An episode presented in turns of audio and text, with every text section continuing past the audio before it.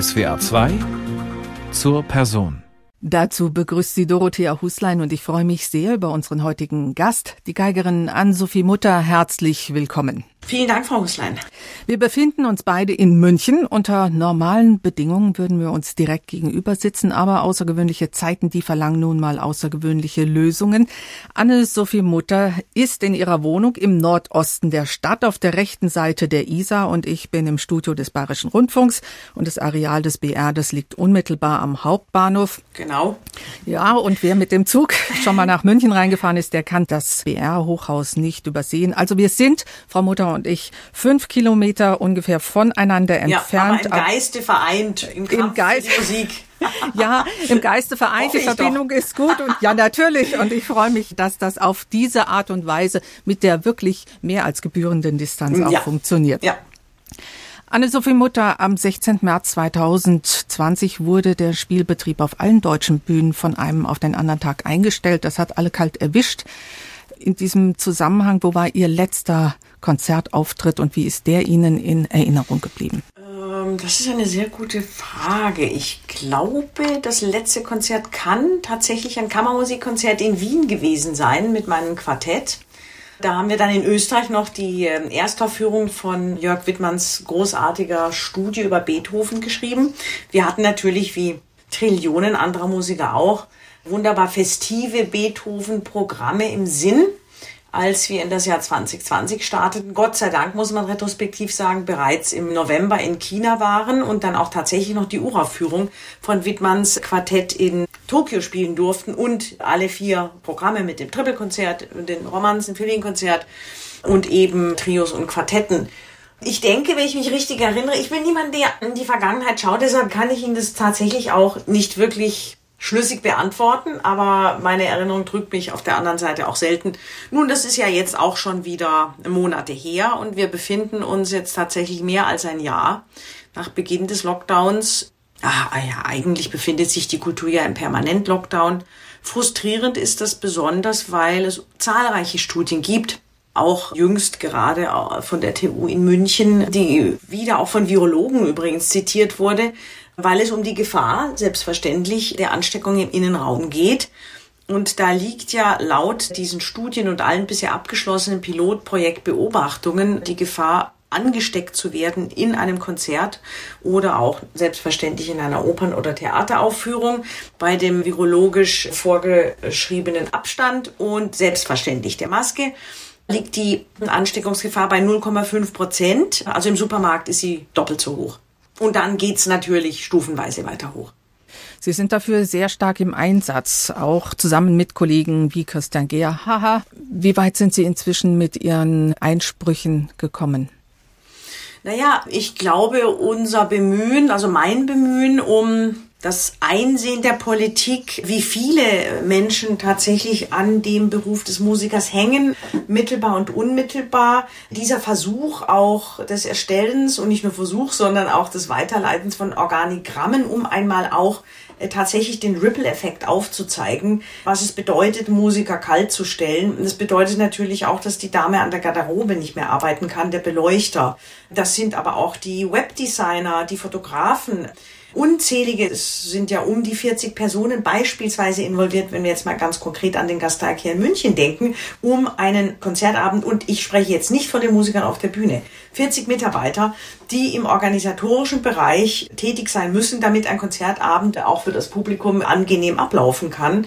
Das heißt, stellt man die Musiker kalt, sind davon unglaublich viele Berufe mit und da natürlich Personen, deren Familien äh, mit betroffen. Und das macht diese undifferenzierte über Monate und leider muss man sagen, jetzt schon im zweiten Jahr der Pandemie völlig undifferenziertes Wegwischens von unserer Existenz so unnachvollziehbar und das kann man wirklich nur noch mit politischem Versagen gleichsetzen. Hm. Sie waren sehr deutlich in Ihren Äußerungen bezüglich Ihrer Kritik auch an der mangelnden Wertschätzung während der Pandemie für die ja. Kultur seitens der Politik. Finden Sie, dass sich jetzt auch im Rückblick auf Ihre bisher langjährige Karriere auch eine andere Solidarität und eine andere Kommunikation unter den Künstlern in dieser Zeit entwickelt hat? Naja, also zum einen hat die Vereinigung Aufstehen für die Kunst, der ich mich angeschlossen habe. Ich gehöre ja auch zu einem der Kläger, der Hauptkläger Das ist eine ganz wichtige Bewegung, auch wenn es juristisch natürlich in die eine oder andere Richtung entschieden werden kann, muss man in einem Rechtsstaat, muss man in einer, wir leben ja, glaube ich, immer noch in einer Demokratie, muss man in einem Rechtsstaat immer wieder Prüfungen durchführen, die das Handeln der Exekutive ins Fadenkreuz nimmt. Und Artikel 108 der Bayerischen Verfassung garantiert uns Kunstfreiheit. Im Grundgesetz ist Artikel 5 Absatz 3 grundlegende Freiheit der Kunst. Es gibt ja nicht nur die Religionsfreiheit und die Versammlungsfreiheit, die ja weit weiter gepflegt werden. Es gibt auch die Kunstfreiheit und grundsätzlich muss geklärt werden, inwieweit das überhaupt juristisch äh, zulässig ist. Ja, jetzt zum Zusammenschluss der Künstler. Die Krise hat uns gezeigt, dass wir uns dringend natürlich in einem größeren Verbund zusammenschließen müssen weil wir sonst trotz der Wirtschaftsleistung, die die Kunst und damit schließe ich selbstverständlich alle Formen der Musik auch immer ein. Es geht ja hier nicht nur um die klassische Musik. Es geht ja den Popkünstlern genauso. Ähm, die sind ja genauso betroffen von diesem ähm, stillgelegt werden. Ja, wir haben sicherlich gelernt zu verstehen, dass auch wenn es um staatlich subventionierte Körper geht, es geht ja nicht darum, dass man die Hand beißt, die einem füttert. Es geht um das Recht, das wir in einer Demokratie haben, politische Vorgänge auf ihre juristische Korrektheit zu prüfen. Darum geht es und um nichts mehr. Und dass wir da auch mit entsprechender Courage den selbstverständlichen Weg der Rechteprüfung eingehen müssen. Und ich glaube, dass sich, wenn oder als der Stein mal ins Rollen gebracht wurde, als die Klage öffentlich wurde, haben sich auch immer mehr äh, Kollegen angeschlossen und Mut gefasst. Und das ist eine positive Bewegung, denn es muss uns klar sein, dass nach dieser Krise vor der nächsten Krise ist dass die Pandemie uns gezeigt hat, wo Musik in den Köpfen der Politiker angesiedelt ist, ist augenöffnend und muss natürlich auch dazu führen, dass wir in Zukunft für die nächste Krise besser gerüstet sind. Und vielleicht öffnet Mozart, den wir jetzt hören werden, auch die Augen und auch die Ohren des ein oder anderen Politikers. Musik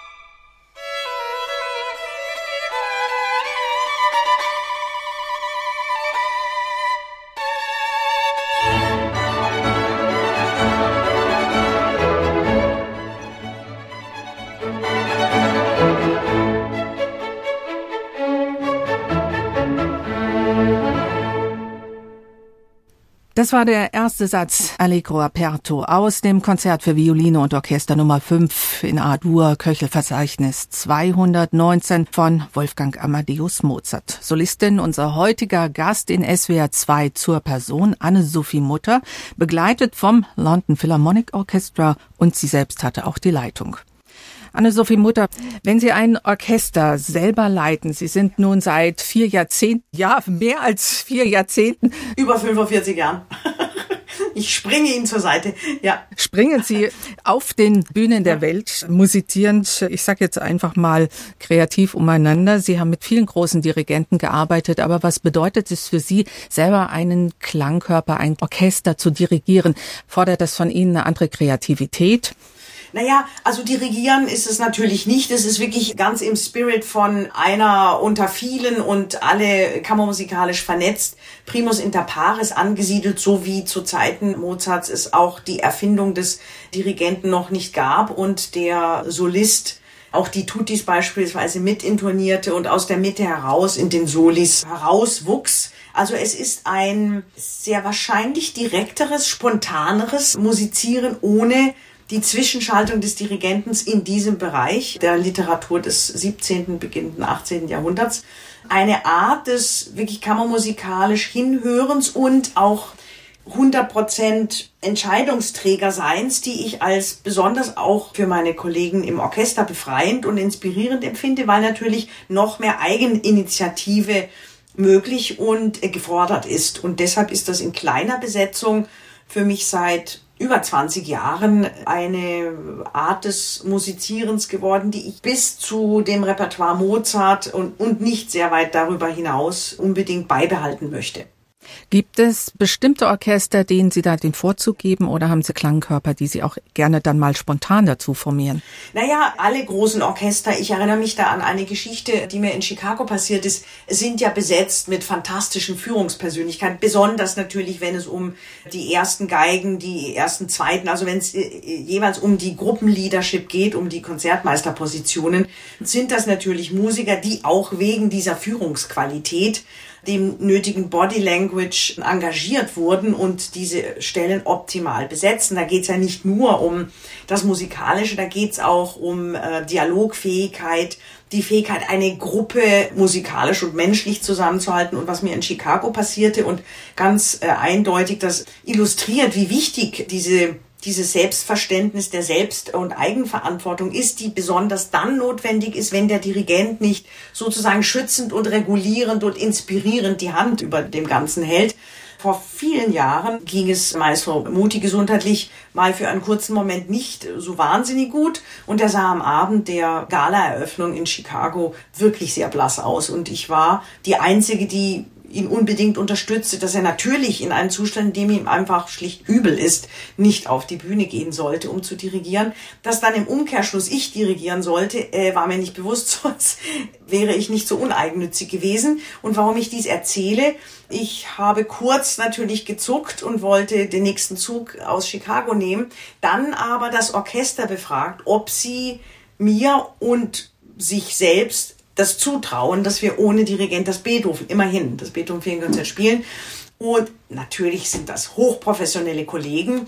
Der Konzertmeister ein absolutes äh, sensationell, sensationelle Leadership. Und ich glaube, ich bin in meinem ganzen Leben noch nicht so intensiv und konzentriert beäugt worden wie von dem armen Schlagzeuger, der ja mit den äh, berühmten Bam Bam Bam Bam Bam äh, das Konzert beginnt. Und ich habe natürlich tatsächlich alle Tutti durchdirigiert, um ja auch eine Physical Leadership dem Orchester zu geben, die das natürlich nicht gebraucht haben, aber es war Joint Effort und ich muss sagen, wirklich Hut ab für meine Kollegen und da sind wir eben an einem Ensemble, dem man das jederzeit zutrauen kann. Ein jüngeres vielleicht oder sagen wir mal unerfahreneres Ensemble könnte mit so einer Situation besonders bei einem doch sinfonisch angelegten Violinkonzert an seine Grenzen stoßen. Und den dritten Satz, Rondo Allegro aus dem Beethoven-Violinkonzert, den hören wir jetzt. Und ich glaube, Anne-Sophie Mutter, Sie könnten auch mit dem Ensemble, das jetzt in unserer Einspielung zu hören ist, und genauso gut agieren. Und wer das ist oder was für ein Ensemble das ist, das lösen wir nach den nächsten Minuten auf.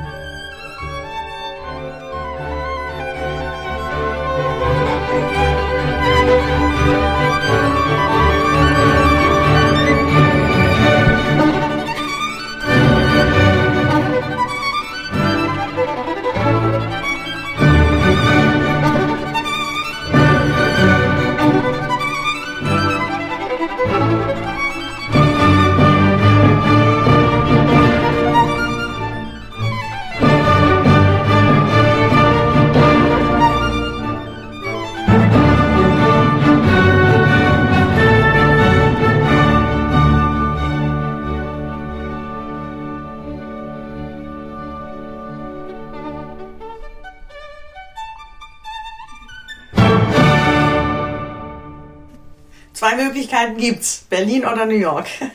Es sei denn, Sie haben eine Radioaufnahme genommen. Sie liegen schon mal gut. Das waren die zwei Möglichkeiten.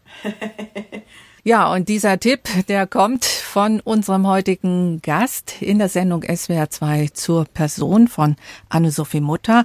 Anne-Sophie Mutter war hier im dritten Satz des Beethoven Violinkonzerts als Solistin zu hören, begleitet von den New Yorker Philharmonikern unter Kurt Masur. Ah, wunderbar. Eine Größe, mit der Sie gerne auf der Bühne waren. Ja, und auch ein großer Mensch also wahrhaft vorbildhaft für das, wofür ein Künstler, ein Musiker meiner Meinung nach stehen muss. Auch menschliche Integrität. Nun war er politisch natürlich die mitentscheidungstragende Figur, dass äh, damals beim Mauerfall und bei den Montagsprotesten alles so zwar leidenschaftlich, aber friedlich ablaufen konnte. Und er hat mit seiner ganzen Person, mit seiner ja auch Kulturarbeit mit der Jugend, mit seinem sozialen Engagement nicht nur Leipzig entscheidend geprägt, sondern diese, diese Öffnung als Mensch auch nach New York gebracht und äh, hat natürlich gerade im deutsch-österreichischen Repertoire in New York, das war ja um die Jahrtausendwende, dem Orchester unglaublich bereicherndes mitgegeben. Man hatte zwar unerklärlicherweise immer, ja, also gerade ist, ist mir berichtet, war gerade zu Todesangst, wenn man zu Herrn Masur in die Loge gerufen wurde. Dabei war er der herzensliebste, loyalste, anständigste Mensch, der für seine Musiker wirklich bis aufs Messer gekämpft hat. Aber er war natürlich in der Sache in der Sache war er nicht von seinem Perfektionismus abzubringen. Ich, ich habe äh, einen Moment mit ihm erlebt, der wirklich illustriert, man wird ja oft gefragt als, als Solist oder überhaupt als Musiker, ja, was macht der Dirigent denn eigentlich? Weil ihr könnt das ja auch ohne. Ja, ja, können ohne ginge schon.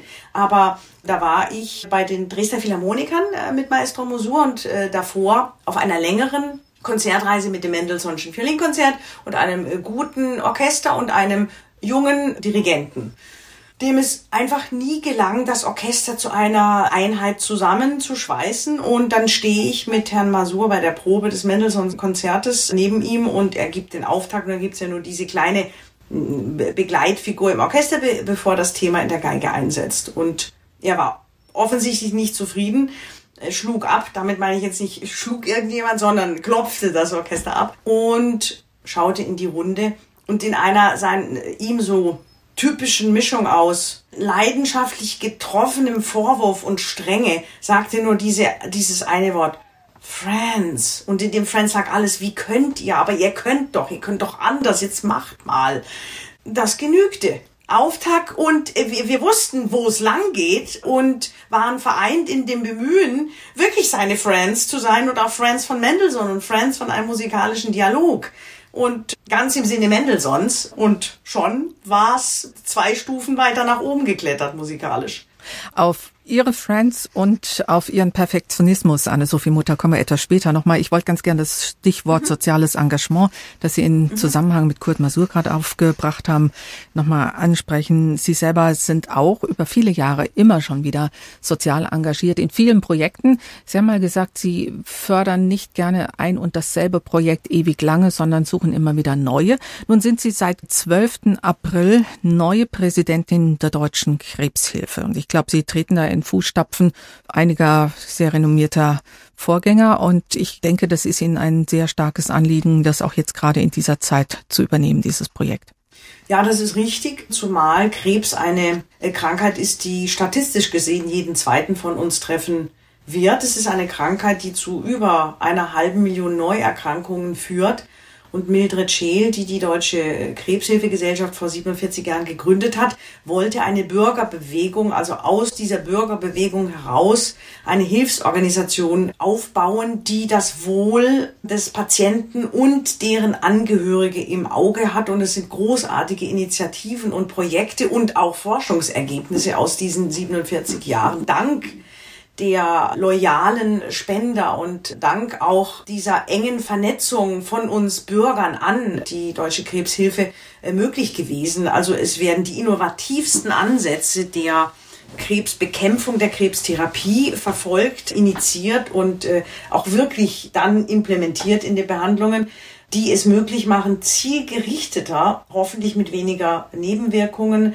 und falls man das Wort schonend hier in dem Zusammenhang verwenden mag, schonender mit dieser Krankheit eine Heilung möglich machen.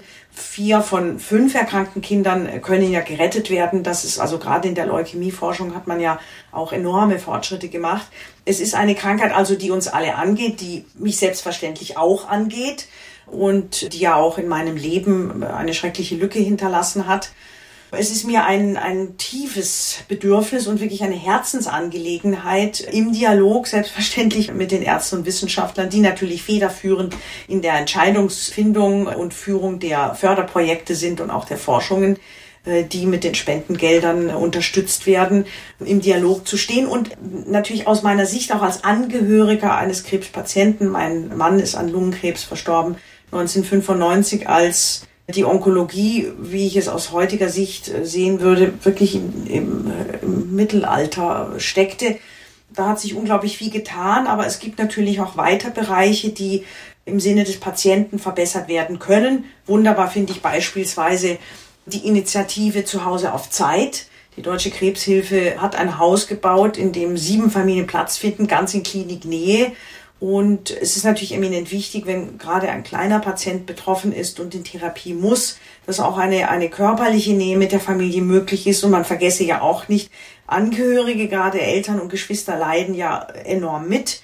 Also dieses Augenmerk auf die seelische Verfassung und äh, auf das Abfedern von Schmerz ist ganz, ganz wichtig, sei es auch beispielsweise in einem Verbesserungs- fähigen Dialog, wenn es jetzt um die Diagnostik geht. Ich habe in der Süddeutschen Zeitung einen sehr interessanten Artikel gelesen über die Überbürokratisierung des Ärztealltages, gerade auch jetzt nicht nur im Zusammenhang mit der Impfaktion, sondern generell von einem Arzt geschrieben, wird darauf hingewiesen, dass 70 Prozent der Zeit des Arztes wohl mit bürokratischen Dingen behaftet ist. Das geht natürlich wiederum auch an der Gesundheitstherapie, an der gesundheitsfördernden Therapie für den Patienten verloren. Und es gibt sicher vieles, was sich in der Krebsbehandlung weiter verbessern lässt, ganz im Sinne des Patienten. Und da möchte ich gerne mit ganzer Leidenschaft und Herzblut und Empathie mithelfen. Also das ist schon ein etwas längerfristig angedachtes Projekt, dass Sie die Präsidentschaft da übernehmen.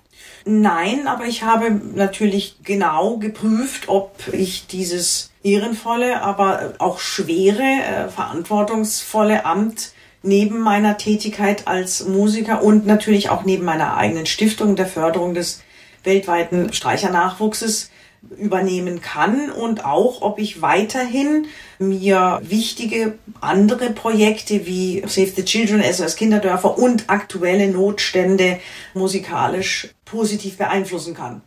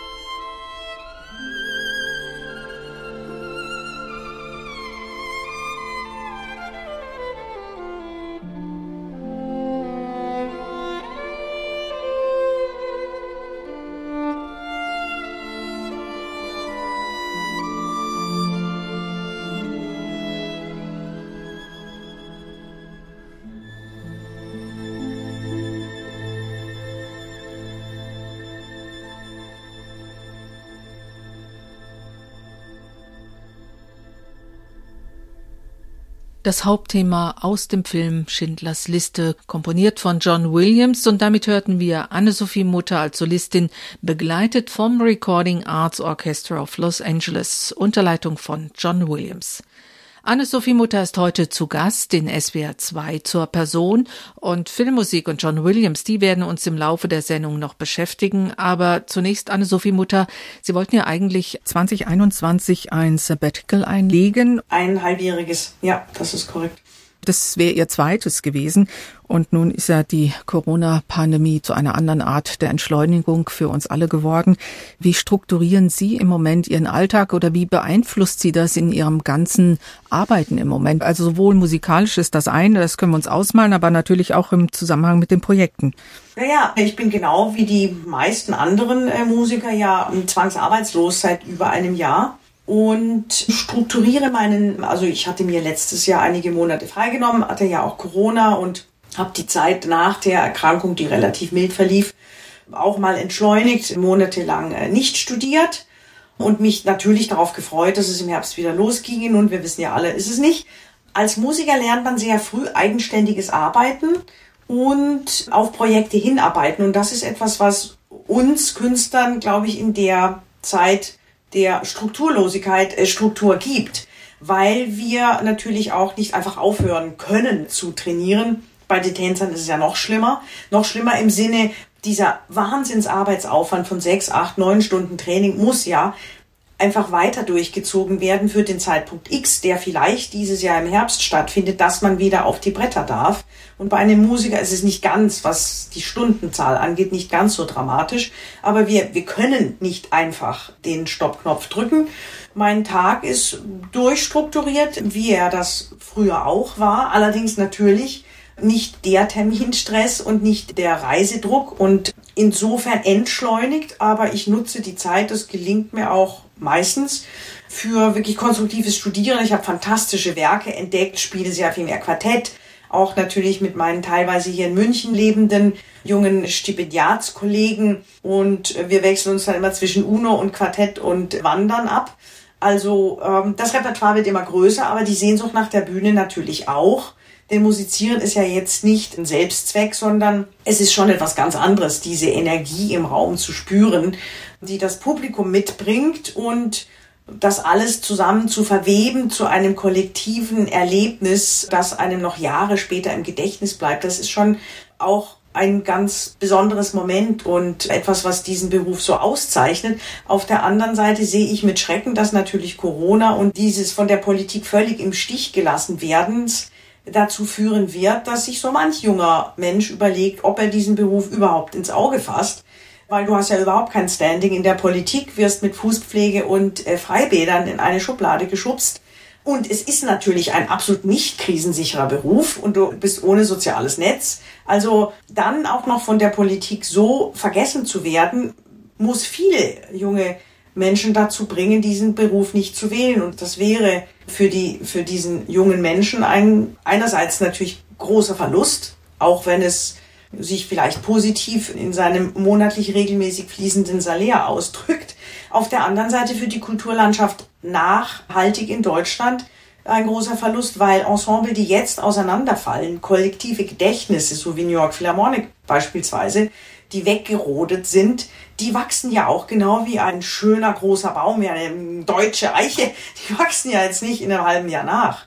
Das sind ja traditionsträchtige Enzyklopädien von musikalischer äh, Tradition und ähm, ja, ich kann nur mal auf das kollektive kulturelle Gedächtnis verweisen. Die sind ausgelöscht und die, die werden wir auch nicht wiederfinden können und es wird Jahrzehnte, viele Dekaden dauern, diese Schneisen zu schließen. Beim Stichwort Bäume fällt mir jemand ein, der in ihrem Leben auch eine ganz Also wirklich genial, ich muss schon sagen. Fabelhafte Brücke. Ja, Eborarium und Krzysztof Penderecki. Erborarium, ja gut, ähm, ich bin froh, dass ich das nicht sagen muss. Also Penderecki geht schon eher der eine große Passion für die Bäume und das Ansiedeln von Bäumen entwickelt hat und es auch in seinem Anwesen in Polen nahe Krakau aufgebaut hat und sehr schön gepflegt hat. Er ist gestorben während der Corona-Pandemie und es hat sie mit ihm eine über 30-jährige, sehr enge Künstlerfreundschaft verbunden. Und sie mussten das äh, alles aufnehmen während dieser Zeit, in der wir alle im Ausnahmezustand waren. Wie ist das bei Ihnen? Wie haben Sie das empfunden? Es ist natürlich besonders traurig, genauso wie es besonders traurig ist für die Hunderttausende von Corona Patienten, die in dem Fall alleine sterben mussten und von denen man nicht wirklich Abschied nehmen konnte, auch nicht in einer Trauerfeier oder wenigstens in einem Rahmen, der wirklich alle Trauernden mit eingeschlossen hätte. Und das ist nun auch das besonders belastende, finde ich, im Falle von Krzysztof Penderecki, denn bis heute konnten wir ihm ja keine Trauerfeier schenken und die Termine für eine mögliche Trauerfeier in Krakau oder Warschau werden ja immer weiter hin und her geschoben. Nun hoffen wir, dass wir zu seinem Geburtstag, dem 23. November diesen Jahres, ihn mit entsprechenden musikalischen und ich weiß nicht welchen Würden, welche weitere Würden und wunderbaren Erinnerungen daran geknüpft sein werden, Ehren zu Grabe tragen. Ihn zu verlieren ist für die Welt der Musik, für die Zuhörer, wie sehr wahrscheinlich für die Musiker noch mehr, ein großer Verlust, denn er hat wie wenig Komponisten es verstanden, die moderne anknüpfend an das 19. und 20. Jahrhundert zu pflegen, eine Musiksprache zu finden, die äh, irgendwo ihre Wurzeln auch in den gregorianischen Gesängen findet, aber trotzdem in einer Modernität, weiterzuentwickeln, die aber ihre tiefe Emotionalität nicht verloren hat. Und das ist etwas, was mich auch als jungen Musiker, der nun mit zeitgenössischer Musik im Studium so um 1930 eigentlich das Studium abschloss, also mit den großen modernen Violinkonzern von Bartok, Stravinsky, Berg, war diese Brücke Pendereckis aus der Klassik in die Moderne ein, zusammen mit Ludoslawski, großartiger Einstieg in eine Welt, die gerade auch den Zuhörer ja oft so abschreckend fremd und fern aller Symmetrie und, wenn man das Wort Schönheit benutzen möchte, Emotionalität zu sein scheint, was in vielen Fällen nicht der Fall ist. Es gehört einfach ein wiederholtes, vertieftes Hinhören dazu, um diesen fremden Kosmos zu erforschen. Und ich glaube, Penderecki hat es uns, besten Sinne des Wortes, leicht gemacht, uns in den Sog seiner Musik, die ja oft auch Zeitzeuge von historischen Momenten, oft tragischen Momenten, ähm, sozusagen tönendes Zeitzeugnis ist und damit auch so eine Art Enzyklopädie der Menschheitsgeschichte ist. Also ich denke da an seine Musik zu Hiroshima beispielsweise. Wenn man das polnische Requiem nimmt, sind da ja auch sehr viele Figuren der Zeitgeschichte, Lech Walesa, äh, der polnische Papst, hinein verwoben. Ähm, das ist eine faszinierende Mischung aus geschichtlicher Erinnerung und musikalischem äh, Denkmal. Und er hat viel geschrieben für Sie, Anne-Sophie ja. Mutter, unter anderem ein Werk für Sie und einen Ihrer besonderen Schützlinge, das Duo Concertante ja. für Violine und Kontrabass. Und da hören wir jetzt mal rein.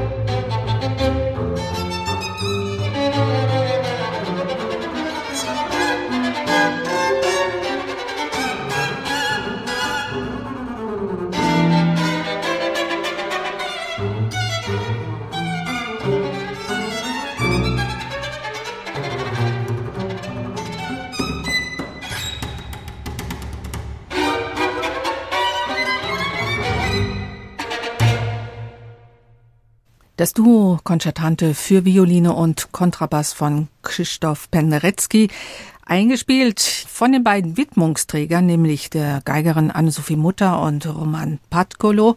Und Anne-Sophie Mutter ist heute unser Gast in SWR 2 zur Person. Roman Patkolo, Anne-Sophie Mutter, das ist einer, ja, ihrer Schützlinge. Das liegt schon länger genau. zurück. Heute ist er selber Professor in Basel, war an der Musikhochschule oder ist noch an der Musikhochschule mhm. in München und spielt an der Oper in Zürich. Also ist inzwischen eine gestandene Größe und war das schon relativ schnell nach seinem Gewinn auch beim ARD-Wettbewerb.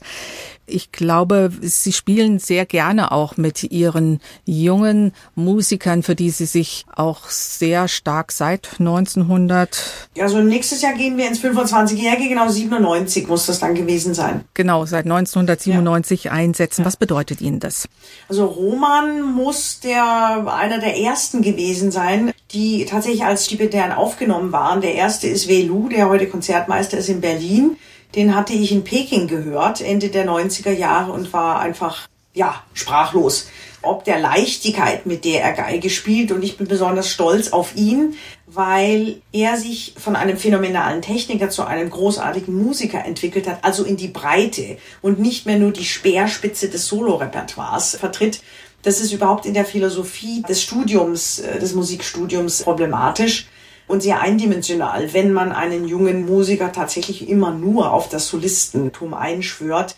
Denn die Musik hat äh, viele Repertoirefelder und wir sollten versuchen, uns so breit als möglich aufzustellen. Und das ist auch der Grund, warum aus diesem Pulk der äh, jungen Streicher, die, ich glaube, aus 16 Herren Ländern kommen, die wir jetzt gefördert haben über zwei Dekaden, darum daraus ein Ensemble entsteht, weil das gemeinsame Musizieren das ja auch erwächst aus ganz unterschiedlichen äh, Schulungen und kulturellen Einflüssen. Das gemeinsame Musizieren ist eigentlich immer so der Höhepunkt eines Lebensweges, der auf diese musikalische Kommunikation zielt. Wir spielen jetzt auch verstärkt Quartett das Quartett, das doch in fester Formation auftritt seit einiger Zeit. Mein Quartett setzt sich ja zusammen aus aktiven und ehemaligen Stipendiaten der Stiftung. Das ist einmal Dani Müller-Schrott, der allerdings nicht von der Anne-Sophie Mutter Stiftung gefördert wurde, sondern sehr, sehr viel früher bereits von der Dr. Rudolf Eberle Stiftung, die in Baden-Württemberg beheimatet ist und die ich im Alter von, ich glaube, 22 oder so gegründet habe. Aber äh, Daniel ist tatsächlich Ex-Stipendiat. Das liegt jetzt auch schon fast 30 Jahre zurück. Und die anderen jungen Musiker, Wladimir Babeschko und Jejun, werden gefördert, wurden gefördert von der Stiftung.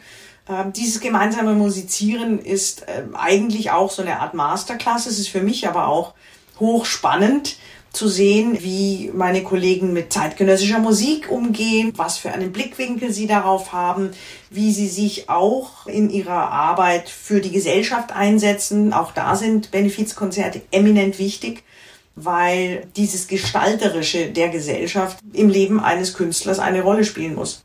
Und Sie haben zudem auch Mutters Virtuosi 2011 gegründet. Die Virtuosi waren sozusagen, sind die Keimzelle und aus den Virtuosi speisen sich ganz unterschiedliche Kammermusikformationen. Das sieht man ja auch bei Virtuosi-Programmen beispielsweise. So Gott will, werden wir ja im Herbst eine Europatournee spielen mit den Virtuosi. Da gibt's dann ein Vivaldi-Konzert für vier Geigen. Da gibt's aber auch ein Quintett von Mozart zu hören, eine Uraufführung von Unzuk Chins Gran Cadenza. Wahnsinnig schweres Werk für zwei Sologeigen und am Ende dann die vier Jahreszeiten. Also unterschiedlichste Formationen Informationen. Andre Previn hat uns ja ein Nonett geschrieben, also das Aufführen von für den Freundeskreis die Stiftung geschriebenen zeitgenössischen Werken ist natürlich eminent wichtig, auch als Förderarbeit und damit schreibt natürlich der Freundeskreis und auch die Stiftung Musikgeschichte und es wird auf das Ensemble zu komponiert. Ich darf dazu sagen, dass es eine Überarbeitung einer Filmmusik von John Williams gibt, die jetzt ganz kürzlich bei mir in der Post war, um den ich ihn bat und die wird also dann als Zugabe aufgeführt. Ich bin wahnsinnig glücklich über diese Zusammenarbeit mit John Williams, die sich sicher auch im Repertoire für kleineres Streichensemble ausdrücken wird. Also nicht nur in der Uraufführung seines zweiten Violinkonzertes in Tanglewood im Juli, sondern auch anderer Auftragswerke. Mhm. Wir hören das Ensemble jetzt, wir hören Mutters Virtuose jetzt mit Antonio Vivaldi.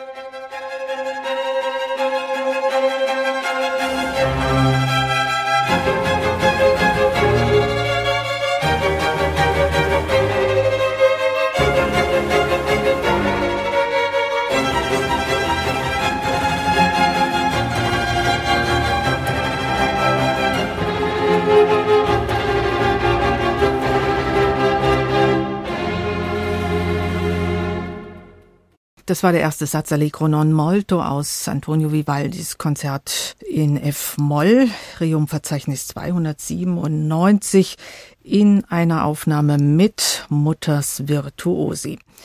Und Anne-Sophie Mutter ist heute unser Gast in SWR 2 zur Person.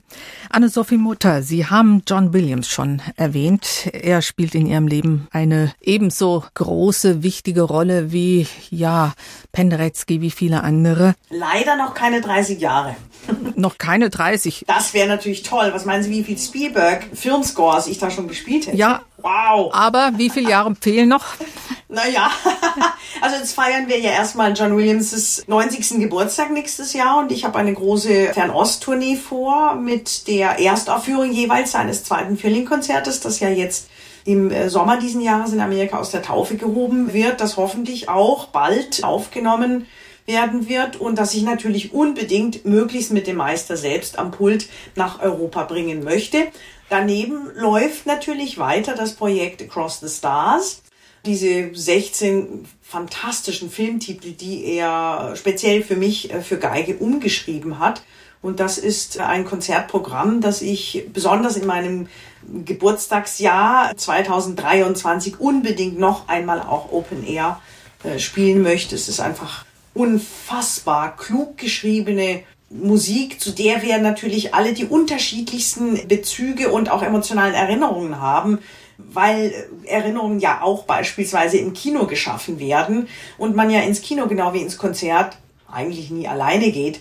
Man dann seine Kinder dabei oder den Freund und es ist ein Date oder man ist mit den Eltern drin und es berührt mich immer besonders, wenn ich beispielsweise Hedwig spiele, als der Lieblingsthemen meiner Kinder, die natürlich unfassbare Harry Potter Fans waren und ich dann Tränen in den Augen meiner Tochter sehe und es mir auch aus ganz anderen Gründen als nur musikalischen den Rücken runterläuft, weil ich natürlich so dieses Gefühl wieder spüre, wie es war mit meinen Kindern, die Harry Potter Saga im Kino zu erleben, dass ich also tatsächlich das Thema dieser wunderschönen weißen Eule mal spielen würde, das dann für mich auch noch umgeschrieben wurde, da hätte ich mir natürlich in hunderttausend Trillionen Jahren nicht träumen mögen.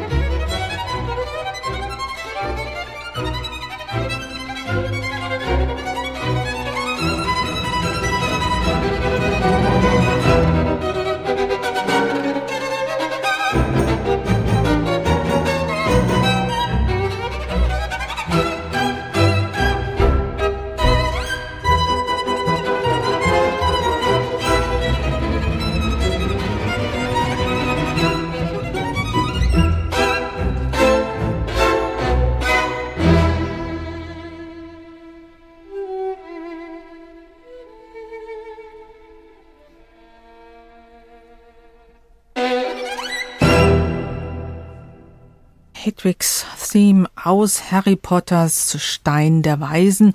Und als Solistin hörten wir Anne-Sophie Mutter, begleitet vom Recording Arts Orchestra of Los Angeles unter Leitung von John Williams. Anne-Sophie Mutter ist unser Gast in SWR 2 zur Person. Anne-Sophie Mutter, Sie haben vorhin gerade das Stichwort Open Air gegeben. Sie wollten noch einmal ein Open Air spielen. Nicht nur eins. Aber dazu muss man sagen, das erste Open Air, wenn ich das jetzt richtig in Erinnerung habe, das war 2019 ja, Gott sei Dank 2019, ja. Mit dieser Filmmusik. Ja. In der traumhaften Kulisse des Münchner Königsplatzes, ja. umgeben von der Glyptothek und der antiken Sammlung und mhm. äh, damals mit dem Royal Philharmonic Orchestra unter David Newman und wahnsinnig vielen Kleiderwechseln. Ja, vier. Also ich sag's Ihnen, also an Musik konnte man da nicht mehr denken. Ich hatte einen guten, engen Freund, der dann für meine bombastischen Haare zuständig ist und eine wahnsinnig nette Helferin, die mich aus und angezogen hat und in Stiefel reingequetscht und einfach unfassbar, mein Gott.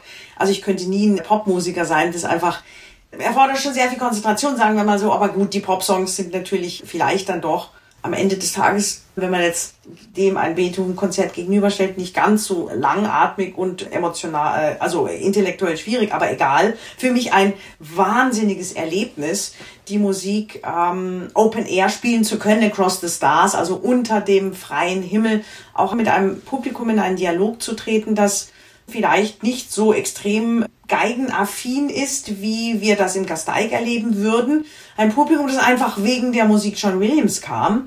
Und vielleicht konnte ich den einen oder anderen davon überzeugen, dass die Geige ein cooles Instrument ist und dass Musik viele Gesichter hat. Und Hauptsache, wir haben Freude daran und gehen völlig ja, unvoreingenommen und mit entsprechender, hm, ach, man kann sich das heute gar nicht mehr vorstellen. Also einfach mit Freude rein und äh, genießen das. Und ich glaube, dass diese Freude und dieser Genuss am Miteinander etwas sein wird, was der Kultur enorm gut tut, wenn wir dann irgendwann dieses Geschenk wieder teilen dürfen. Darauf freuen wir uns natürlich alle. Wenn wir einmal wieder in ein normales Konzert gehen dürfen und unter normalen Bedingungen auch ja den Solisten und dem Orchester zuhören dürfen. Im Vergleich die Filmmusik und das Beethoven-Konzert. Beethoven spielt aber im letzten Jahr natürlich auch eine ganz besondere Rolle. Das haben Sie schon gesagt. Es sollte das Beethoven-Superjahr werden. Es kam alles anders und ich denke, die Verantwortlichen in Bonn und Umgebung haben sich wahnsinnig viel Mühe gegeben, da ein Riesenprogramm zu stemmen. Vieles ist davon nicht realisiert worden. Sie haben aber etwas gemacht im Beethoven-Jahr, nämlich Sie haben sich an etwas erinnert. Sie haben das Trippelkonzert neu aufgenommen, was Sie sehr, sehr viele Jahre zuvor schon mal gemeinsam mit ja. Jojo Ma unter Herbert von Karajan eingespielt haben.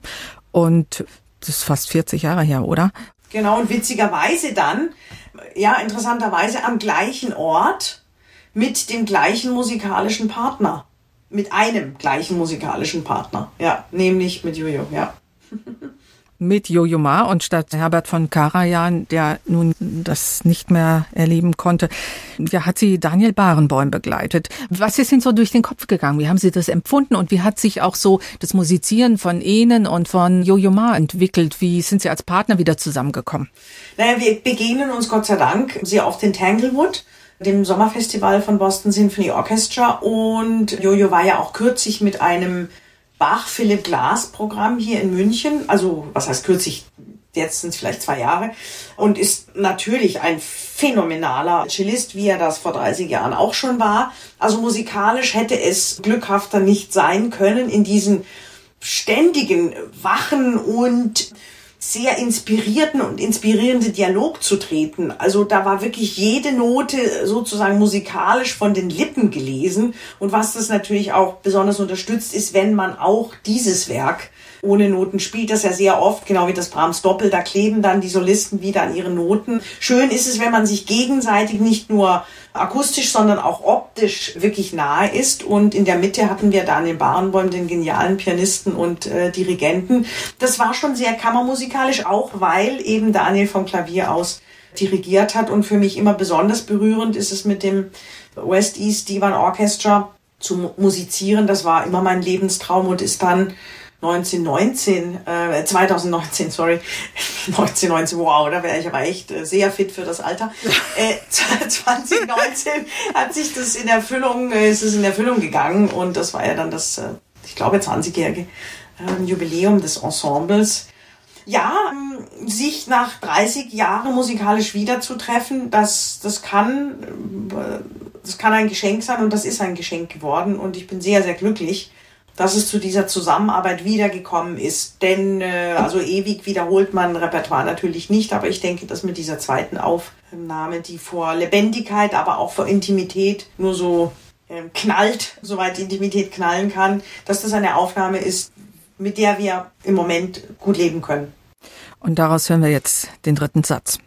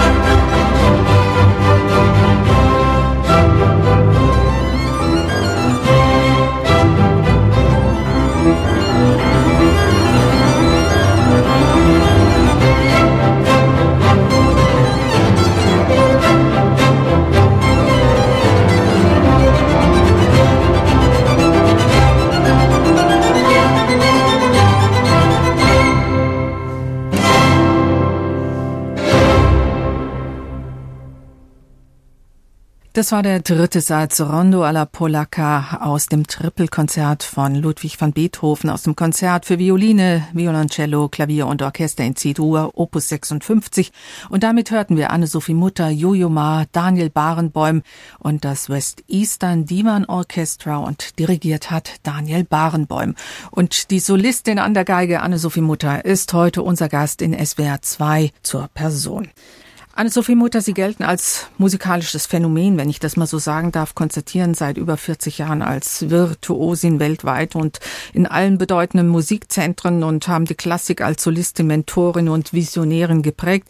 Wäre denn eine solche Karriere, wenn Sie jetzt zurückblicken, heute nochmal denkbar? Ja, natürlich, klar.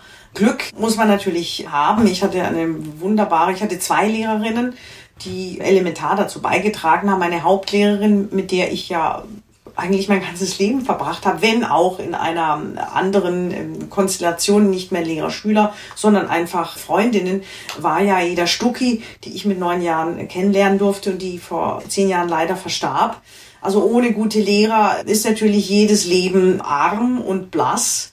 Die Begegnung mit Karajan, mit einem Mentoren ist sicher wichtig, auch heutzutage. Das ist der Grund, das ist die Initialzündung, das ist der Motor hinter meiner Stiftung, die seit fast 25 Jahren jungen Streichern mit allen möglichen Hilfestellungen zur Seite steht, sei es das passende Instrument, sei es das gemeinsame Musizieren, sei es das Forcieren eines Vorspieltermines, also Mentorship ist enorm wichtig, wird natürlich immer wichtiger in einer Zeit, in der der Staat sich in Deutschland auch immer weiter aus seiner Verantwortung zurückzieht. Das heißt auch Private Sponsoring ist ein Thema, das nicht nur bei den Festivals, sondern überhaupt in der Kultur eminent wichtig ist, ähnlich wie in Amerika, müssen wir einfach mehr Privatinitiative ergreifen, besonders nach der Krise, in der wir ja von der Politik trotz aller Fördergelder, die aber interessanterweise einfach nicht da ankommen, wo sie hinkommen sollen und natürlich erzwungene Arbeitslosigkeit in keinster Weise jemals ausgleichen können. Zu Ihrer Frage, ist ein Leben in der Musik heute noch möglich? Ja, es war nie leicht. Umso wichtiger ist es, dass jeder Einzelne sein Veto einlegt, die Leidenschaft zur Kunst pflegt. Dann wird es uns auch noch in der Zukunft geben, dass es natürlich immer ein Beethoven-Jahr geben wird, ist klar. Nicht nur nach 250, 300 Jahren. Ich bin der Überzeugung, dass Kunst lebensnotwendig ist und es hat mich sehr gefreut, in der SZ zu lesen vor einiger Zeit. Da gab es eine Umfrage, was wir denn tun wollen, wenn es endlich wieder, wenn wir endlich wieder in die Freiheit entlassen werden. Und da war immerhin der Besuch einer Kunst, äh, eines nicht nur Museums, aber tatsächlich auch eines Konzertes einer Oper auf Platz vier. Und das zeigt doch, zeigt auch immer wieder, die Philharmoniker haben ihr mit tausend Mann besetztes Pilotkonzert innerhalb von drei Minuten ausverkauft ja, wir wissen alle, in welche Richtung das geht. Wir lieben Musik, wir brauchen Kunst. Deshalb wird es sie immer geben. Wir brauchen aber auch tatsächlich neue Denkmodelle, wie wir die Zukunft dieses wunderbaren Geschenks ermöglichen und vor allen Dingen auch wieder attraktiv darstellen können, damit eine junge Generation diesen Sprung ins Ungewisse und in das doch immer schwere Daseins des Künstlertums sucht und glückhaft finden kann. Dann gehört Musik, gehört Tag und Nacht eigentlich zu unserem Lebenselixier. Und ich glaube, wir hören jetzt jemanden zu, der das wunderbar kann. Also ich bin für Ella Fitzgerald. Night and Day.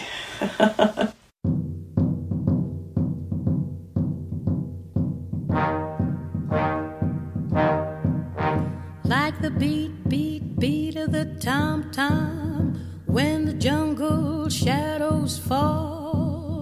Like the tick, tick, tock of a stately clock as it stands against the wall. Like the drip, drip, drip of the raindrops when the summer shower is through.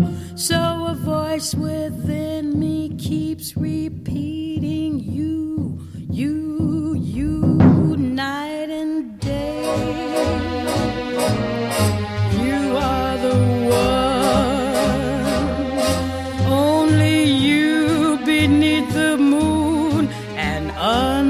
Sun, whether near to me or far, it's no matter, darling, where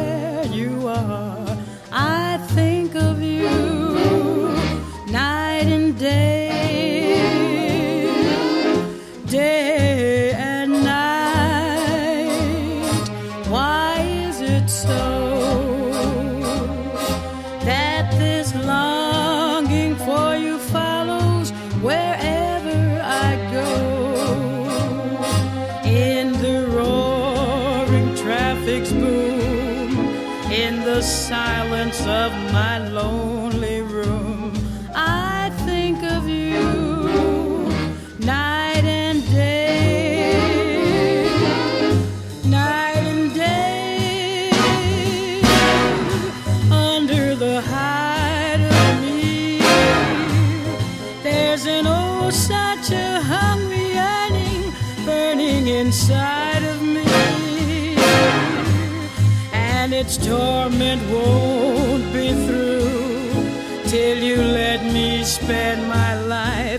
making love to you day and night,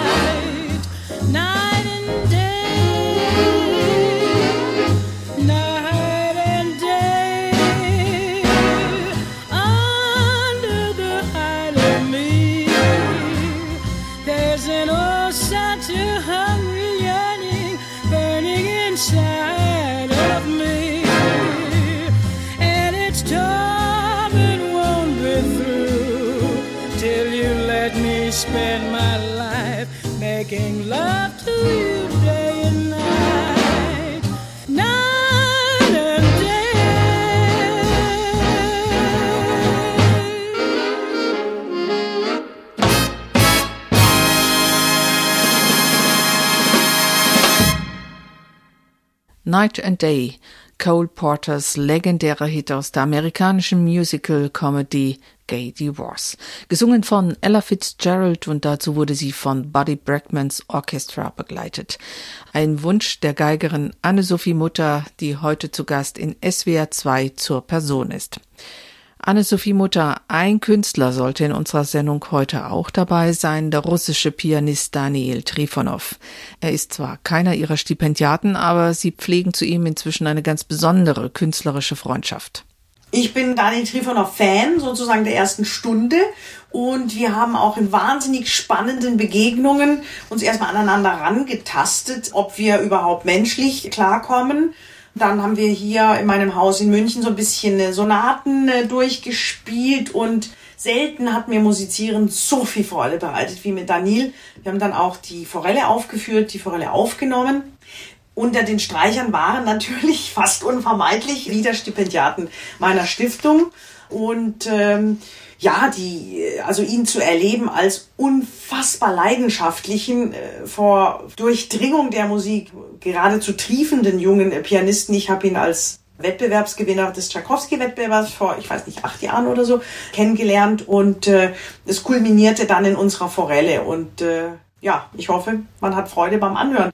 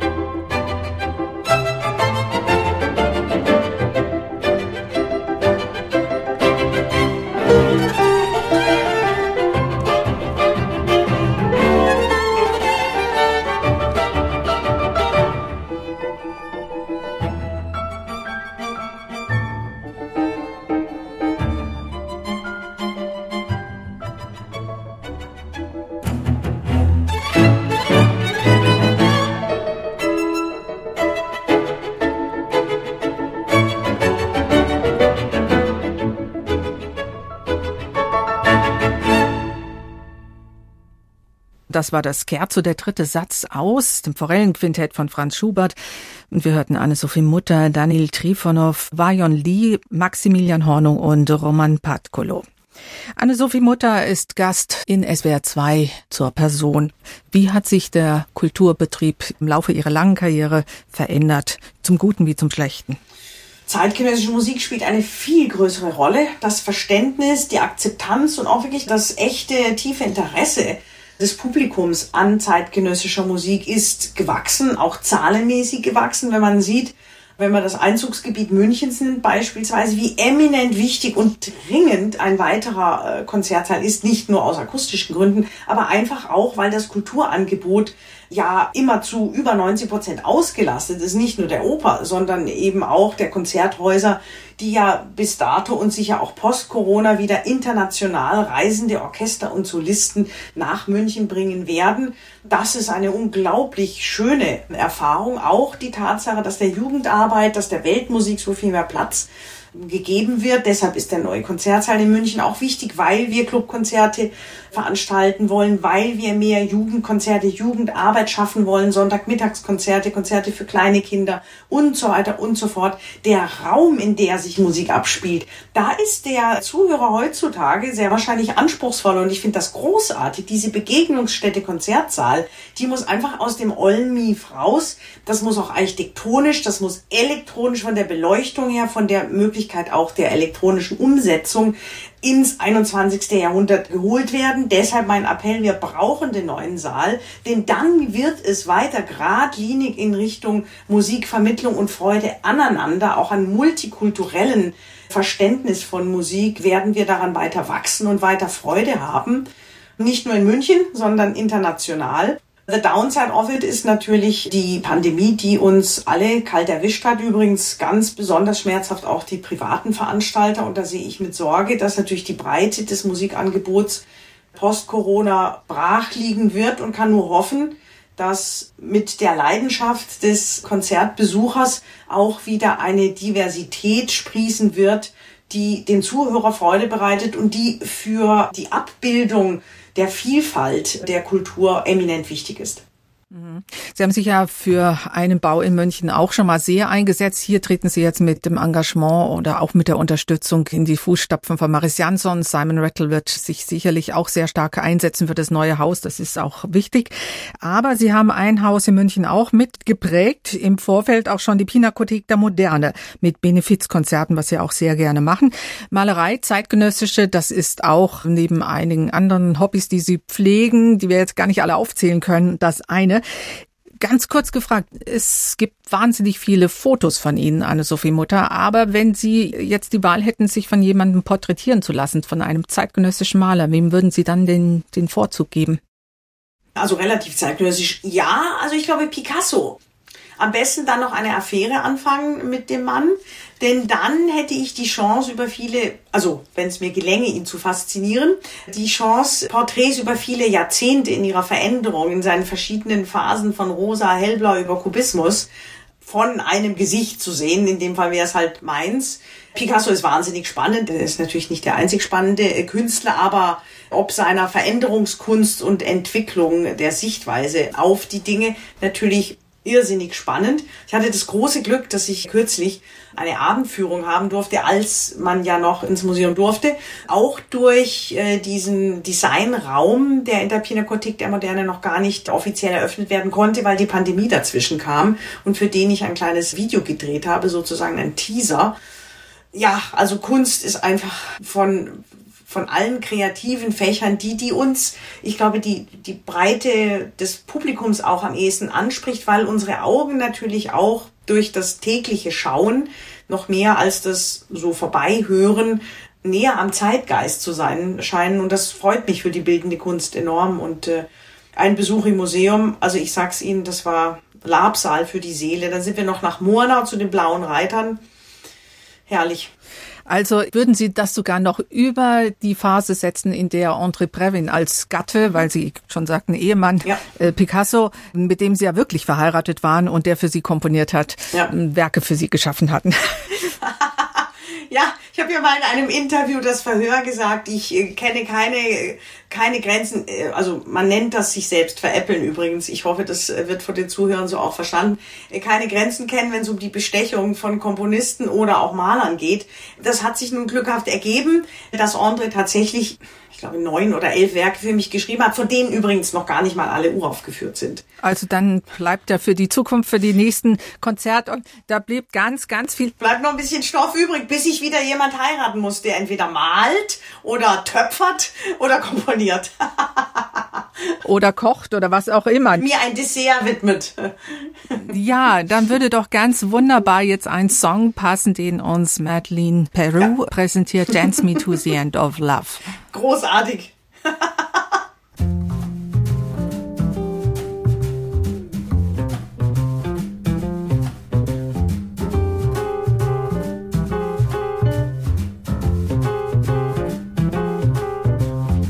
Dance me to your beauty with a burning violin.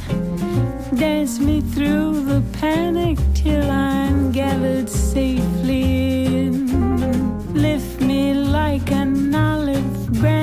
and be my homeward dove. Dance me to the end of love. Dance me to the end of love. Let me see your beauty when the witnesses are gone. Let me feel you moving like they do in Show me slowly what I only know the limits of. Dance me to the end of love.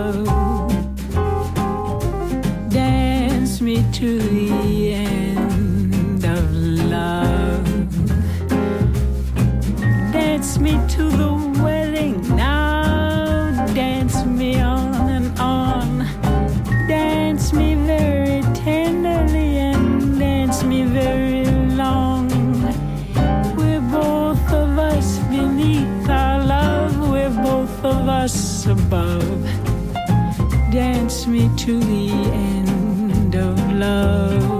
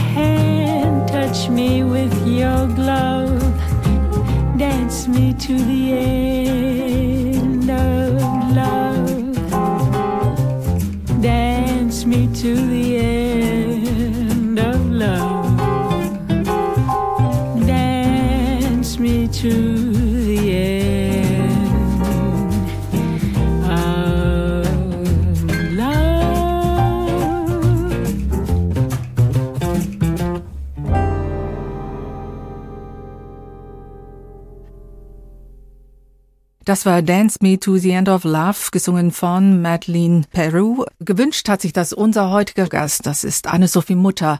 Was reizt Sie an diesem Song? Wie sind Sie mit ihm in Berührung gekommen?